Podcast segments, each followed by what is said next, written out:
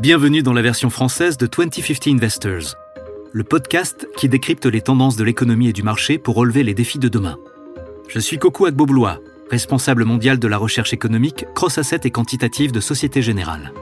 Dans chaque épisode de 2050 Investors, je mène l'enquête sur une grande tendance qui impacte l'économie, la planète, les marchés et vous.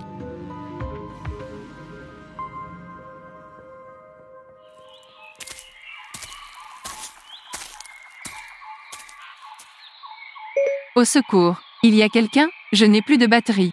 J'ai besoin d'électricité maintenant. Je prends tout, charbon, gaz, solaire, éolien, nucléaire, n'importe quoi, s'il vous plaît.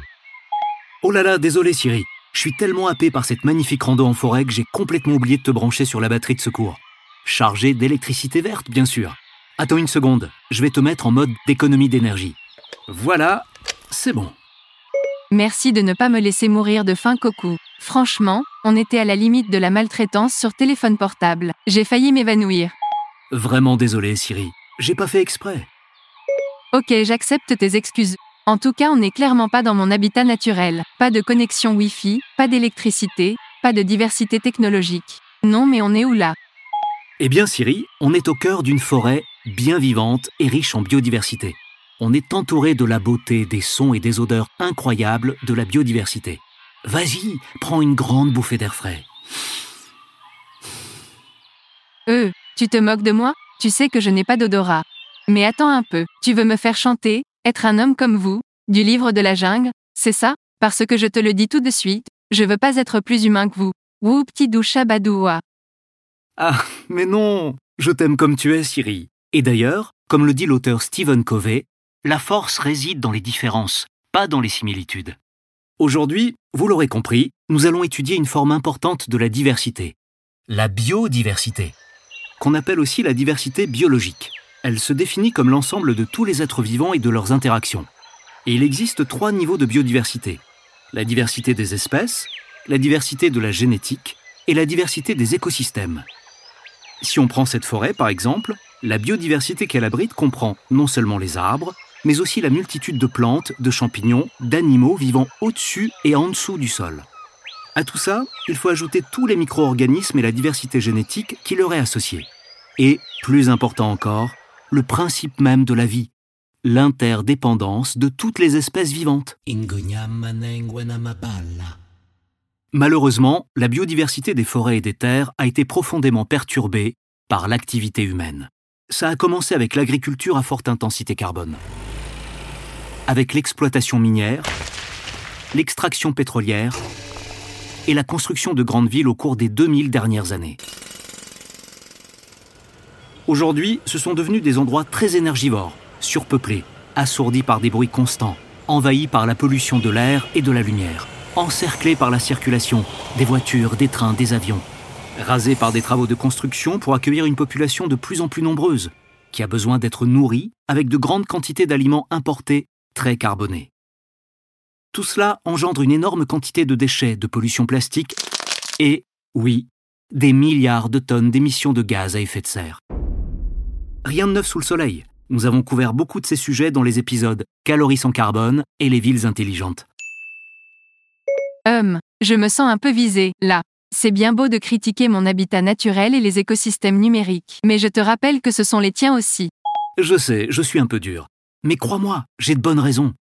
Est-ce que tu as lu le dernier rapport du GIEC D'après le sixième rapport d'évaluation sur l'évolution du climat, on doit absolument prendre des mesures plus drastiques pour décarboner l'économie mondiale. Sinon, on se dirige tout droit vers un réchauffement planétaire non pas de 2,3 degrés, mais de 3,2 degrés d'ici la fin du siècle. C'est affolant, tu as raison. Surtout pour notre grenouille proverbiale et, il faut bien le dire, un peu masochiste qui plonge tranquillement dans la casserole d'eau bouillante. Oui, notre temps est compté. Dernièrement, j'ai reçu beaucoup de mails, d'articles et d'études sur le thème de la biodiversité, de la part de collègues, d'amis et de clients passionnés par ce sujet. Et crois-moi, ça mérite une enquête. On va se poser plusieurs questions importantes. Déjà, pourquoi est-ce que préserver la biodiversité est un enjeu si crucial, voire aussi important que celui de réduire nos émissions de carbone? Ensuite, on va voir que le besoin urgent de transitionner des combustibles fossiles aux énergies renouvelables pourrait bien menacer la biodiversité. Alors, comment éviter ça? Je recevrai en fin d'émission Mathieu Morin, cofondateur et PDG d'Iceberg Data Lab. Il nous expliquera comment nous pouvons mesurer et surveiller l'empreinte biodiversité, c'est-à-dire l'empreinte des chaînes d'approvisionnement et des activités commerciales des entreprises sur la biodiversité. Il partagera avec nous des solutions innovantes pour non seulement protéger, mais aussi restaurer la biodiversité. Démarrons notre enquête. Mais avant, un peu de culture générale. La Terre s'est formée il y a plus de 4,5 milliards d'années. La vie est apparue il y a environ 3,8 milliards d'années. Selon nationalgeographic.org, notre planète a déjà subi 5 événements d'extinction de masse. Déjà? Oui, pour la WWF, on peut parler d'extinction quand, pendant une courte période de temps géologique, un pourcentage élevé de biodiversité, et donc d'espèces distinctes, disparaît. Alors, attention, à l'échelle géologique, une courte période de temps peut s'étendre sur des milliers, voire des millions d'années. La première extinction a eu lieu il y a environ 440 millions d'années. Elle a tué 71% des êtres vivants. Elle marque la fin de la période de l'Ordovicien, qui avait été témoin d'une augmentation spectaculaire de la vie marine et de l'apparition des premières plantes terrestres. D'après la théorie dominante, cette modification, cet enrichissement de la biosphère, a accéléré le processus d'altération des silicates sur les continents. Le silicate est un matériau constitué de silice combiné à des oxydes métalliques, qui forment une partie importante des roches de la croûte terrestre. Ce processus d'altération a fixé de grandes quantités de dioxyde de carbone. La Terre s'est refroidie et une calotte glaciaire s'est répandue sur la surface.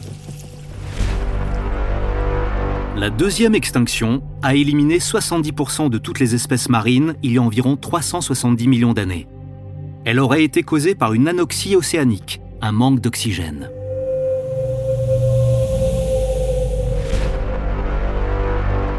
La troisième extinction est aussi la plus meurtrière de toutes.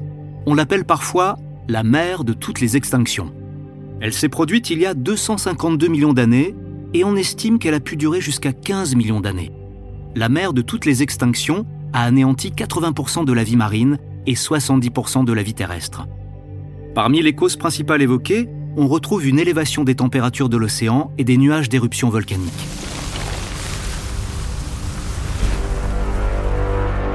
La quatrième extinction a eu lieu il y a environ 200 millions d'années.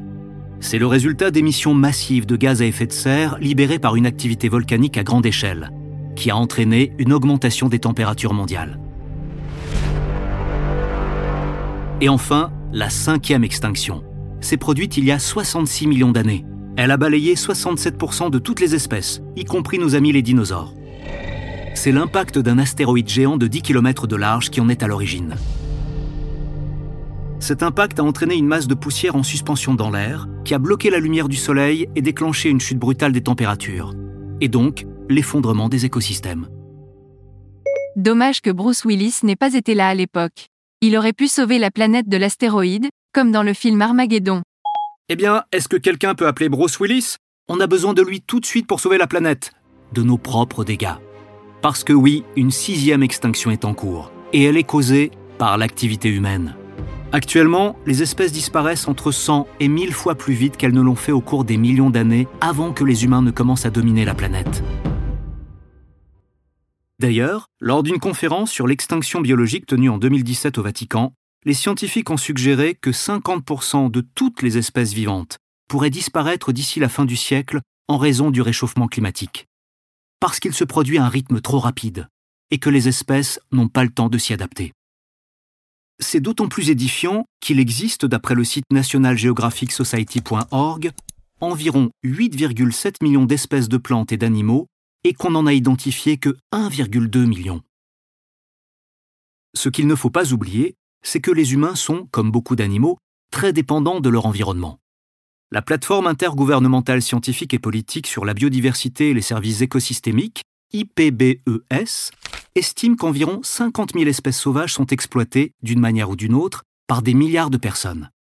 Par exemple, plus de 10 000 espèces sauvages sont élevées ou cultivées directement pour l'alimentation humaine.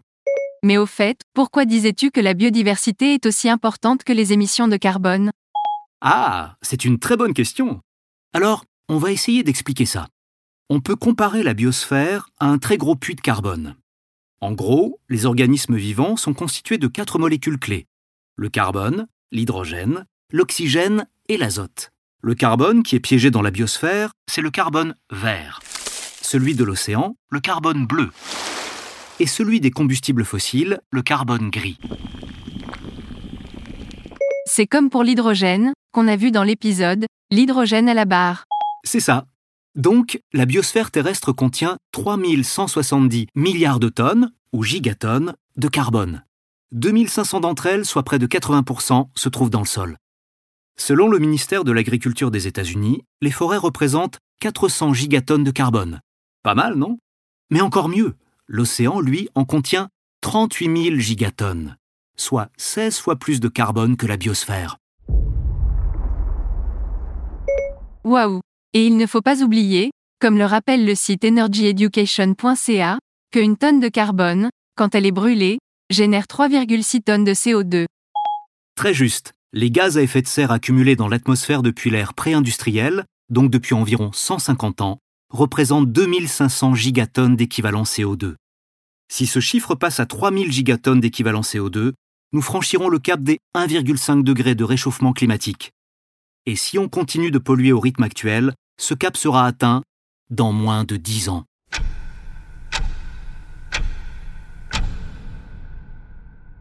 Mais au fait, sais-tu comment tout ce carbone s'est retrouvé dans la biomasse? C'est tout simplement parce que, si la biodiversité terrestre est apparue, c'est grâce à une réaction chimique capitale, la photosynthèse des arbres et des feuilles. Ce qui en fait, en quelque sorte, des panneaux solaires biologiques. Allez, c'est reparti pour la minute culture G. Et voilà la formule magique. Les arbres absorbent 6 molécules de CO2 dans l'air et 6 molécules d'eau, H2O, depuis le sol. Vous me suivez? Avec la lumière du soleil, ils produisent du glucose, ou du C6H12O6. Ce processus libère 6 molécules d'oxygène, O2. Et voilà, le tour est joué. C'est un vrai système de captage et de stockage biologique du carbone, qui permet en bonus de produire des nutriments indispensables pour les plantes et les animaux. Mais alors, la biodiversité et la biosphère peuvent résoudre le problème du changement climatique. En tout cas, oui, elles feront clairement partie de la solution. Sans biodiversité, des milliards de tonnes supplémentaires de carbone seraient émises dans l'atmosphère. Et ça serait la fin.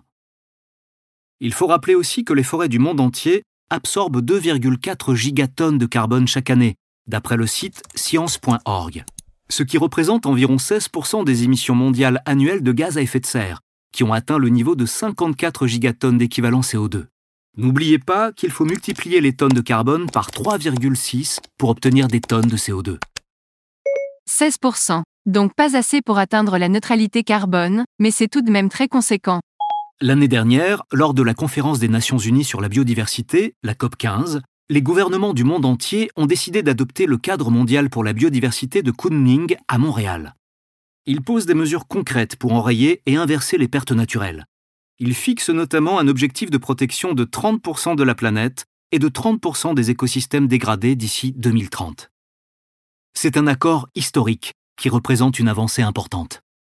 Attends une seconde, et qu'est-ce qu'on fait du carbone qui est encore piégé dans les combustibles fossiles? Le carbone gris? Excellente question, Siri. Le site uv.org précise qu'il y a environ 5000 gigatonnes de carbone gris. Mais la vraie question est de savoir d'où viennent ces combustibles fossiles. Facile, ça vient de sous la Terre. Certes, mais ce n'est pas là où je veux en venir. Tu te rappelles des cinq extinctions de masse dont on a parlé plus tôt? Eh bien, les combustibles fossiles sont formés à partir des restes de ces plantes et animaux morts il y a si longtemps. Après des millions d'années sous une chaleur intense et une pression immense sous la Terre, ils se sont transformés en pétrole, en charbon et en gaz. Ce sont des stocks d'ancienne énergie solaire renouvelable. Autrement dit, ce sont les vestiges de l'ancienne biodiversité. Waouh, je suis choqué. Ça me fait l'effet de la scène de l'Empire contre-attaque dans Star Wars, quand Dark Vador dit à Luke Skywalker Je suis ton père. Eh bien oui, en théorie, les combustibles fossiles sont les restes des ancêtres de la biodiversité actuelle. Ce sont donc un peu nos pères. Maintenant, examinons de plus près les interactions entre le changement climatique et la transition énergétique. J'ai écouté un TED Talk fascinant à ce sujet, intitulé L'angle mort de la transition énergétique. La conférencière est l'experte en environnement Olivia Lazare. Elle soutient que pour décarboner notre économie, il faut dissocier la croissance économique des émissions de gaz à effet de serre. C'est le principe de la croissance verte. Mais le problème, c'est que pour y arriver, on associe la croissance économique à des extractions minières intensives. Pour exploiter les énergies renouvelables via les panneaux solaires, les parcs éoliens ou les batteries de stockage pour les véhicules électriques, on doit extraire d'énormes quantités de matériaux non renouvelables. C'est ce qu'on a vu en détail dans l'épisode Mobilité en action. Et ces roches sont très faiblement denses en minéraux. Donc il faut creuser, creuser, creuser toujours et encore plus profond dans d'énormes quantités de terre pour trouver des minéraux clés comme le lithium, le cuivre, le cobalt, etc. Et d'où vient l'offre? Le lithium se trouve au Chili et en Australie, le cobalt en République démocratique du Congo, le nickel en Indonésie et aux Philippines. La Chine domine toute la chaîne de transformation et possède d'abondantes réserves de terres rares. Ces minéraux se trouvent surtout dans des régions affectées par divers problèmes corruption généralisée, conflits, vulnérabilité climatique. Plus important encore, ces pays qui se situent en Amérique latine, en Amazonie, en Afrique équatoriale et en Asie du Sud-Est disposent souvent de grands écosystèmes qui doivent à tout prix être protégés pour stabiliser le climat et conserver la biodiversité de la planète. Le fait d'altérer et d'éliminer cet écosystème par l'exploitation minière et la déforestation constituerait une lourde menace pour la sécurité internationale, mais aussi et surtout pour la sécurité de la Terre. La recette parfaite du désastre. Ok, c'est le moment de dire, Houston, on a un problème. Mhm, Peut-être bien. En tout cas, ce qui est sûr, c'est qu'on doit agir. Selon Olivia Lazare, on doit déjà déterminer l'octroi des licences minières sur une base scientifique. On doit aussi intégrer la régénération socio-économique et écologique dans nos modèles d'affaires. Le bien public et les ressources doivent être gérés à l'échelle mondiale, dans le cadre d'un régime mondial. Il faut à tout prix éviter des nouvelles sources de conflits et la montée d'une concurrence mondiale, où les pays se battent pour ces minéraux. On doit aussi investir dans la résolution des conflits et dans la lutte contre la corruption. Et enfin, on doit réduire nos besoins en énergie et investir dans l'économie circulaire. Investir dans l'évaluation écologique des chaînes d'approvisionnement mondiales à partir de données sur le carbone et la biodiversité. Madame Lazare définit ce concept en deux mots, la diplomatie écologique. Dans notre petit coin du monde, nous avons travaillé d'arrache-pied avec mon équipe pour identifier les modalités et les objectifs d'une politique étrangère qui serait régénératrice. Nous avons traduit cela en un concept que nous avons appelé la diplomatie écologique. Nous militons activement pour que l'Union européenne adopte ce concept dans le cadre de sa politique étrangère. Intéressant, non? En tout cas, personnellement, ça me donne envie de trouver des solutions plus innovantes pour non seulement protéger la biodiversité, mais aussi pour la restaurer. Un autre TED Talk, intitulé Mouvement mondial pour restaurer la biodiversité de la nature, et dispensé par Thomas Krauser, propose des idées intéressantes pour justement réparer la biodiversité. L'entreprise de M. Krauser, Krauser Lab, a réuni des données provenant de 1,2 million de forêts. Le but, c'est de créer des nouveaux modèles d'apprentissage automatique pour prédire les structures forestières. Aujourd'hui, il y a 3000 milliards d'arbres sur Terre. Quelques milliers d'années auparavant, il y en avait deux fois plus. La modélisation du Krauser Lab estime que la planète peut abriter 1000 milliards d'arbres supplémentaires. Si nous pouvons protéger ces zones, leur sol et leur végétation, on pourrait capter 30% de l'excès de carbone dans l'atmosphère. Pour faire avancer cette initiative, des organisations comme le Forum économique mondial ont lancé une campagne intitulée 1000 milliards d'arbres avec les gouvernements du monde entier. L'objectif numéro 1, restaurer les forêts. Le problème, pour citer l'acteur américain Gary Busey, c'est qu'en prenant des raccourcis, on risque de se retrouver dans une impasse. Parce qu'il y a eu une grave erreur dans la communication et l'exécution de ces projets. La restauration n'est pas la seule solution. Elle est bien sûr nécessaire, mais pas suffisante. Écoutez un instant. Ceci est le bruit d'une plantation d'eucalyptus. On n'entend ni oiseaux, ni insectes. Ce n'est pas un écosystème. Il n'y a pas de biodiversité. c'est une monoculture d'une seule espèce d'arbre plantée avec un objectif de croissance rapide. La communauté locale a perdu sa biodiversité, et avec elle tous les bénéfices que ces écosystèmes fournissaient, une eau propre, des sols fertiles, et surtout une protection contre les incendies intenses qui les menacent chaque été. Rendons-nous à présent en Belgique, dans le bois de Halle, au cœur de la mythique forêt bleue.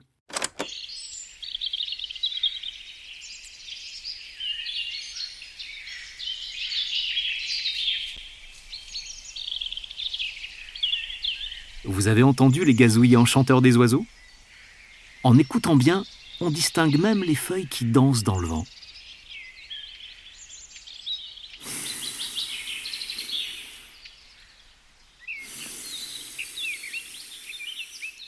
C'est assez addictif.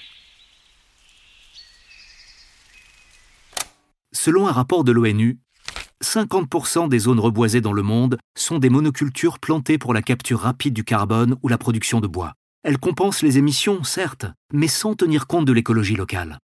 Ce qui n'est pas durable à long terme, et peut entraîner un échec de la restauration. Et oui, avoir une bonne idée ne suffit pas. Encore faut-il bien la réaliser. Pour faciliter cette réalisation, M. Krauser a créé, en collaboration avec Google et la communauté scientifique, la plateforme de données Restore. R-E-S-T-O-R. Restore est une source complète d'informations destinée aux mouvements qui œuvrent pour la restauration. Elle fournit gratuitement des données écologiques, des leçons tirées d'essais et d'erreurs passées, et des informations sur le financement de projets de biodiversité. Ça inclut des informations sur les arbres, mais aussi sur la protection des terres et des sols, avec un fort accent mis sur la protection de l'interdépendance des espèces. Récapitulons un peu nous avons parlé du développement de la biodiversité et des interactions entre le changement climatique et la transition énergétique. Puis, nous avons évoqué des pistes pour réparer la biodiversité. Maintenant, passons au concret. Comment pouvons-nous suivre et mesurer la biodiversité pour préserver l'environnement et lutter contre le dérèglement du climat? Pour le savoir, j'ai le plaisir de pouvoir compter sur Mathieu Morin, cofondateur et PDG d'Iceberg Data Lab, une base de données axé sur l'évaluation de l'empreinte biodiversité des entreprises. Bonjour Mathieu. Bonjour Coco. Merci beaucoup de participer à notre enquête. Merci à vous pour l'invitation. Pouvez-vous nous parler de la mission de votre entreprise et aussi de l'origine de son nom? Les icebergs ne sont-ils pas en voie de disparition à cause du réchauffement climatique? Iceberg Data Lab. En fait, on a choisi ce nom car il évoque tout de suite notre priorité, qui est de nous attaquer aux impacts sur l'environnement. Et l'iceberg représente parfaitement l'impact climatique, comme vous l'avez justement dit mais c'est aussi un symbole de paysage préservé, de nature à préserver. Ensuite, data. On a choisi ce terme pour souligner le fait qu'on est avant tout un fournisseur de données. On n'a pas vocation à faire du conseil ou ce genre d'activité. On fournit des données. Et enfin, lab, laboratoire, parce qu'on est innovant. C'est notre vocation. Et au final, on prend les premières lettres de ces trois mots. Ça fait idéal, ce qui ressemble un peu à idéal. On trouvait que c'était un acronyme plutôt sympathique. Voilà, vous savez tout. En s'intéressant au sujet de la biodiversité, on est forcément choqué de prendre conscience du, j'ai envie de dire, du génocide des espèces qui a eu lieu ces derniers siècles, en tout cas pour la faune et la biodiversité marine. Pouvez-vous nous dire comment vous vous y prenez pour mesurer l'empreinte biodiversité? Oui, merci pour cette question. En fait, cette empreinte, qu'on veut mesurer, est à la biodiversité ce que l'empreinte carbone est au climat. C'est-à-dire qu'on traduit les actions des entreprises qui appartiennent à des portefeuilles financiers on traduit leur action en termes de consommation de ressources. Le premier impact sur la biodiversité, c'est le changement de l'utilisation des terres, qui empiète sur ou détruit l'habitat de certaines espèces et émet de la pollution. De la pollution dans l'atmosphère, dans l'eau, dans le sol. Tout ça représente également ce qu'on appelle des pressions, qui se traduisent par un impact sur les espèces vivantes et donc sur une perte de biodiversité. Donc on a des solutions quantitatives. L'idée est d'estimer les dommages à partir de corrélations scientifiques basées sur des études académiques ce qui nous permet d'appréhender les niveaux de pression liés à la pollution des entreprises et les pressions qui ont un impact quantitatif sur le vivant. En fin de compte, on est capable de comparer les entreprises entre elles en fonction de leur secteur d'activité, de leur taille, etc. Ce sont des modèles quantitatifs. J'imagine que chaque type de mesure comporte ses avantages et ses inconvénients. C'est aujourd'hui une nécessité absolue d'intégrer la contrainte environnementale et les menaces de la biodiversité dans les processus de prise de décision. Il faut pouvoir compter sur des mesures objectives, qui montre clairement le niveau relatif des principales opportunités et des principaux risques liés à la perte de biodiversité. C'est fondamental pour prendre la décision de collaborer ou non avec certaines entreprises, par exemple. Mais comme tous les modèles quantitatifs, il a ses limites. On doit garder un état d'esprit comparatif avec les universitaires, avec les entreprises, etc., pour continuer à améliorer les informations qu'on publie. On doit continuer à améliorer les modèles a posteriori et à les pousser dans les domaines dans lesquels on n'a pas encore développé de solutions quantitatives. Par exemple, pour évaluer l'impact des espèces envahissantes, ou encore l'impact potentiel des ports et des aéroports sur leur environnement. Dans ces domaines, on doit encore encourager et financer la recherche. Comment le monde de la finance peut-il apporter sa pierre à l'édifice de la biodiversité? Nous avons déjà l'objectif de réduction des émissions de gaz à effet de serre pour parvenir à la neutralité carbone d'ici 2050. C'est un enjeu un peu similaire. Mais dans le cas de la biodiversité, on peut aussi envisager d'avoir un impact positif net, de renforcer la biodiversité dans plusieurs écosystèmes. Avez-vous des exemples de modèles intéressants qui permettraient justement au monde de la finance d'utiliser vos ensembles de données ou d'autres mesures efficaces pour avoir un impact positif sur la biodiversité? Oui, absolument. Quand on parle de l'exploitation minière, de plus en plus d'investisseurs examinent avec attention ce genre de fonds, de prêts, de fonds de réhabilitation, toutes ces choses-là. On parle d'entreprises à forte intensité de capital, qui exigent une vision à long terme du rendement et un fort appétit pour le risque, par exemple. En fait, on peut dire qu'il s'agit d'une nouvelle classe d'actifs, des investissements dans ce qu'on appelle l'investissement naturel, dans ce qu'on appelle le capital naturel et le financement d'emprunt. Et nous, nous fournissons notre ensemble de données pour élaborer ces index. Par exemple, des indices développés par Euronext, ou des indices sélectifs qui sont utilisés dans des stratégies très différentes, qui reproduisent ce qui se faisait avant. Certains d'entre eux permettent de filtrer les valeurs à impact négatif dans un univers d'investissement, comme les producteurs de pesticides non sélectifs par exemple, parce que les pesticides ont le plus fort impact indifférencié sur les espèces et pourraient éliminer progressivement la biorégulation. L'utilisation des pesticides non sélectifs pourrait signer la fin de la biodiversité. D'autres indices permettent au contraire de sélectionner les valeurs qui ont l'impact le plus positif dans leur catégorie. Il s'agit essentiellement d'identifier les nouveaux modèles d'affaires comme ceux qu'on a vus tout à l'heure, les modèles qui continueront à fournir des services essentiels à l'humanité dans les secteurs de l'alimentation, de la mobilité, de l'énergie, et ainsi de suite. Mais qui le feront en réduisant le niveau de pression entraîné, et donc la consommation de ressources et le niveau de pollution. Les financeurs et les investisseurs pourront prendre ces éléments en compte avant de prendre leurs décisions, ce qui leur permettra d'effectuer un tri pour exclure les actions à impact négatif, ou au contraire identifier les actions positives qui ont besoin de capitaux. Tout ça nous prouve bien que quand on veut, on peut. On doit muscler notre jeu, agir avec plus de conviction. J'espère qu'on y arrivera. C'était vraiment passionnant. Merci infiniment d'avoir partagé toutes ces idées. J'espère qu'on aura encore l'occasion de discuter et d'échanger sur la biodiversité. Merci à vous. Je terminerai cet épisode par Et non, pas une citation cette fois, mais par les paroles d'une de mes chansons préférées, What a Wonderful World de Louis Armstrong.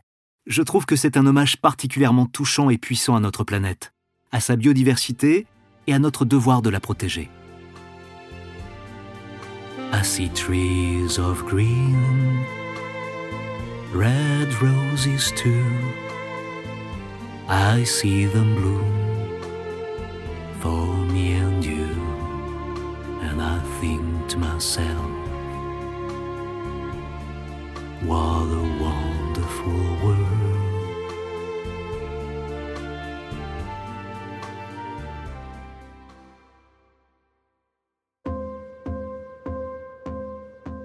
Merci d'avoir suivi cet épisode de 2050 Investors. Et merci à Mathieu Morin d'avoir partagé son expertise. J'espère que cet épisode vous aura aidé à appréhender l'avenir de la biodiversité. 2050 Investors est disponible sur toutes les plateformes de podcast et de streaming.